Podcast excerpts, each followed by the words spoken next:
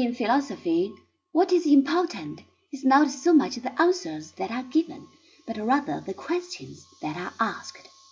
On this score, the Milesian school deserves its fame.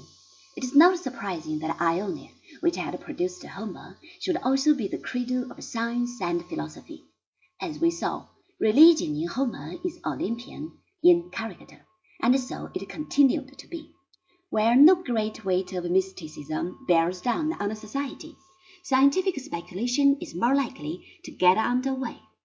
And while many of the later schools of Greek philosophy had their share of mysticism, it must always be remembered that all of them were indebted to the Milesians.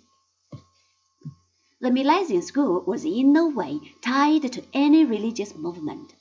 Indeed, it is one of the remarkable features of the pre-Socratics that they were all of them at variance with the prevailing religious traditions.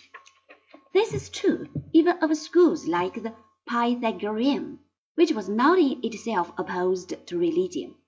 The religious practices of the Greeks were on the whole linked with the established customs of the various city-states.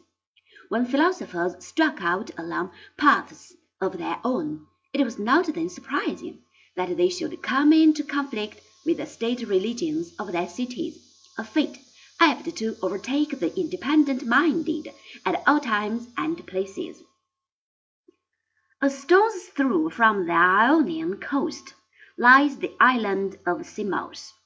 In spite of physical nearness, however, the traditions of the island were in some important respects more conservative than those of the mainland cities.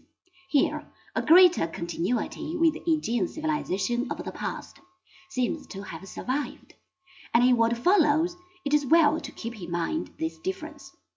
Whereas the Ionia of Homer and the early Milesian school was on the whole not inclined to take religion seriously, the island world was from the beginning more receptive to the Orphic influence which came to graft itself on such beliefs as had remained from Creto-Aegean days.